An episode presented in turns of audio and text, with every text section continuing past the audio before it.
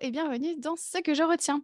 Je te partage des expériences de vie et du coaching pour t'apprendre à te détacher du regard des autres. Je m'appelle Camille et je suis coach de vie certifiée. C'est parti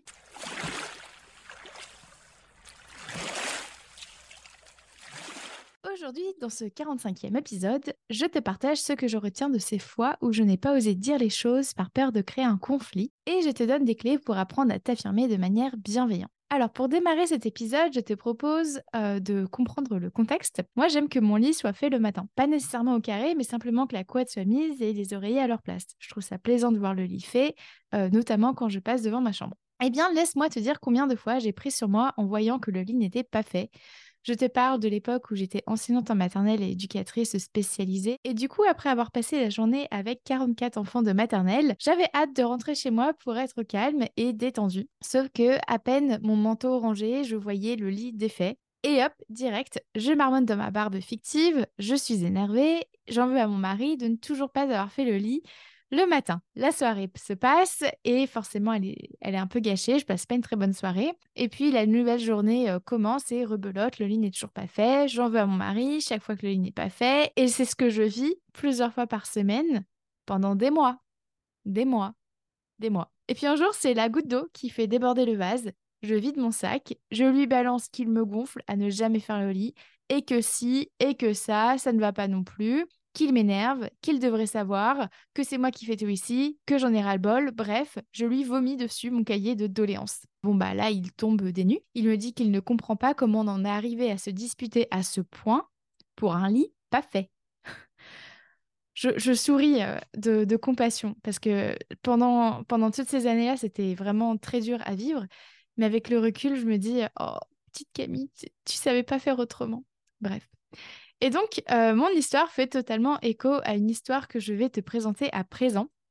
J'ai coaché une femme que nous appellerons Suzanne. Elle me disait qu'elle en avait ras-le-bol de son mec car il faisait trop de bruit le soir lorsqu'il jouait aux jeux vidéo et de fait ça l'empêchait de s'endormir. C'est alors que plusieurs soirs par semaine elle ruminait seule dans son coin en en voulant à son mec de lui témoigner si peu de considération et de respect. Eh bien, qu'est-ce que nos deux histoires ont en commun? Finalement, c'est la peur de dire les choses, la peur du conflit, la peur de passer pour une rabat-joie, la peur de passer pour une meuf chiante. Suzanne et moi entretenions involontairement le même cercle vicieux, ce qui nous amenait à subir les mêmes conséquences. Je te l'explique du coup. J'ai peur de dire les choses car je ne veux pas de conflit, alors je ne dis rien. Les choses se répètent donc et chaque jour je suis un peu plus en colère que la veille. Je me retrouve à en avoir marre de mon mec, de tout ce qu'il ne fait pas, je prends tellement sur moi que ça finit par exploser un jour, et ce conflit que je voulais tant éviter finit par heurter mon couple. Je me sens impuissante et démunie, je me sens triste et aussi je m'en veux. Je me dis que j'aurais mieux fait de ne rien dire, et pourtant ce scénario se répète en boucle et en boucle et en boucle dans toutes mes relations sociales. Alors, ce que je retiens de, ces fois où je n'ai pas osé dire les choses par peur de créer une dispute, c'est qu'en s'exprimant, on se donne les moyens pour que les choses s'améliorent. En effet, mais avant de t'expliquer le mécanisme, il est nécessaire de faire un point sur la croyance de départ, à savoir, si je dis des choses, je risque de créer une dispute. Eh bien, cette pensée est erronée. Pourquoi? De un, parce que rien ne garantit que c'est ce qu'il va se passer c'est ton cerveau qui est en plein biais de pessimisme. Tu sais, je te parlais de ce biais cognitif dans l'épisode 37. Ensuite, de deux, cette pensée est également fausse puisqu'elle renvoie à un autre raccourci que fait notre cerveau. Cette fois-ci, c'est à travers l'appel à la probabilité. Il s'agit d'un autre biais cognitif qui consiste à croire que quelque chose est vrai puisqu'il pourrait se produire. Et de trois, il s'agit donc d'une pensée parasite puisqu'elle te tire vers le bas et ne t'apporte pas de mieux-être. Même si tu as l'impression du contraire, il ne s'agit que d'une illusion puisque ton bien-être court terme comme long terme est mis entre parenthèses. Jusqu'à preuve du contraire, ruminer ne nous fait pas nous sentir mieux. Et là, je te renvoie à l'épisode 42 sur les pensées parasites et les pensées créatrices. Et donc, ne pas dire les choses, c'est laisser les choses s'accumuler jusqu'à ce que ça devienne beaucoup, beaucoup, beaucoup trop pour nous. Finalement, en disant les choses, en t'exprimant, tu te donnes les moyens que les choses s'améliorent pour toi. Après tout, il est complètement irréaliste d'espérer que les choses changent d'elles-mêmes si on ne fait rien pour qu'elles changent. En fait, ce qu'il se joue là, c'est que ton cerveau a été habitué à craindre les conflits. les disputes, puisqu'elles font tellement mal quand elles explosent. Pour t'aider à comprendre, laisse-moi te partager une métaphore. Comme tu le sais, je suis Madame Métaphore. Dans le scénario A, à chaque fois que tu vois de la saleté sur ton canapé, tu ne fais rien. La saleté finit par s'incruster et par tacher ton canapé. L'espace pour t'asseoir se restreint de plus en plus et tous les jours, lorsque tu es dans ton salon, tu te dis que ça serait bien si tu pouvais profiter de ton canapé que tu aimes tant. Mais l'idée de nettoyer ton canapé te fait peur. Par où commencer?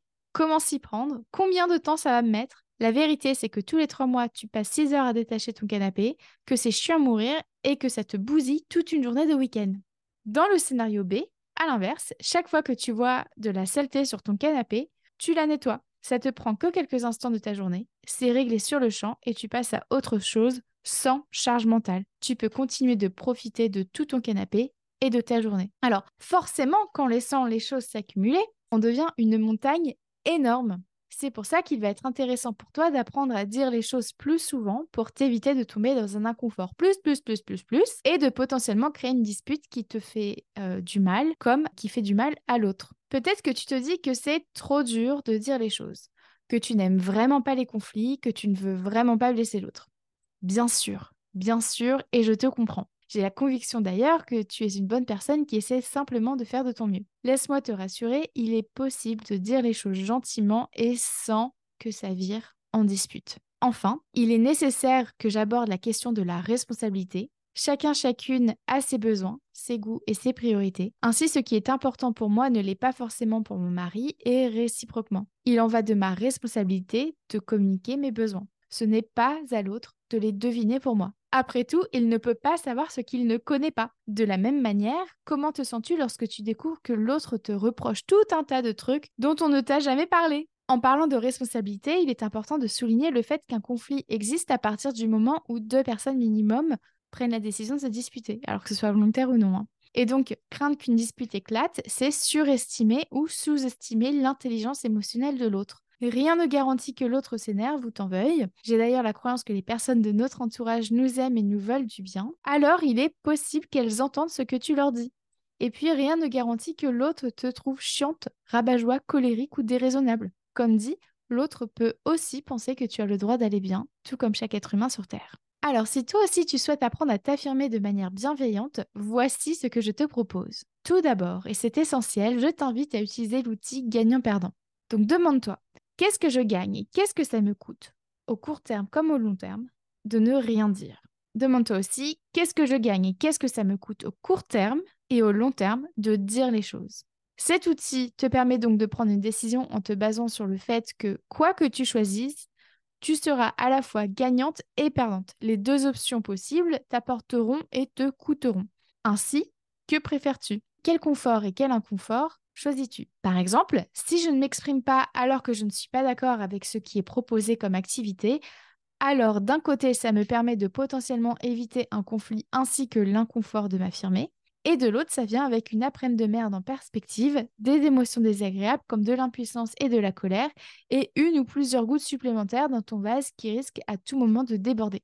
A l'inverse, si je m'exprime alors que je ne suis pas d'accord avec l'activité proposée, d'un côté, ça me permet de passer une bonne après-midi, d'être authentique dans mes relations et possiblement ressentir de la fierté euh, à m'être euh, affirmée. Et de l'autre, ça vient avec l'appréhension que potentiellement une dispute pourrait éclater. Avec le petit rappel au passage, rien ne garantit que ce qu'il pourrait potentiellement se produire vienne à se réaliser. Ensuite, face à l'appréhension de créer une dispute, si tu t'affirmes, je t'invite à Premièrement, identifier ta pensée parasite. Deuxièmement, repérer ton biais de pessimisme et d'appel à la probabilité. Troisièmement, identifier le besoin derrière cette pensée. Par exemple, ça peut être un besoin de calme, d'être accepté, de légèreté, d'être aimé, de complicité, d'inclusion. Quatrièmement, je t'invite à remplir ton besoin en t'affirmant.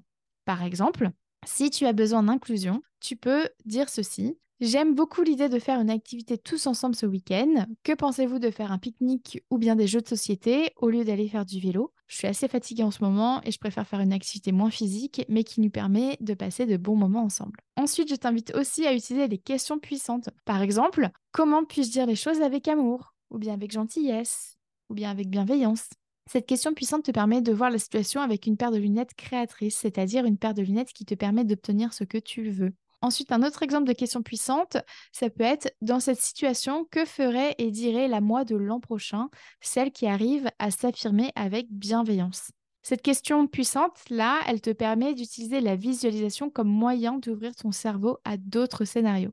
Ensuite, si tu es dans un conflit, à tout moment, tu peux troquer ta paire de lunettes actuelle pour la paire de lunettes de la curiosité, de la bienveillance ou de l'amour. Concrètement, tu peux décider de dire Écoute, j'ai pas envie qu'on se dispute. J'ai besoin qu'on puisse se dire les choses pour avancer. Je tiens à toi ou bien je tiens à ce qu'on a. Et si on en parlait plus calmement, sachant que à tout moment, tu as le droit, tout comme l'autre personne impliquée, de quitter la pièce. Ça s'appelle poser une limite physique et ou mentale. Et pour conclure, je t'invite à écouter les épisodes de podcast suivants comme le 15 sur comment poser ses limites de manière bienveillante, le 37 sur le biais de pessimisme et le 42 sur les pensées parasites et les pensées créatrices. Et voilà pour aujourd'hui. Et toi, que retiens-tu de cet épisode?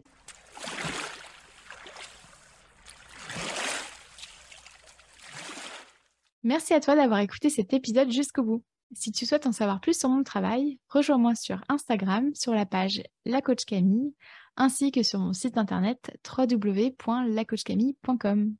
Prends soin de toi.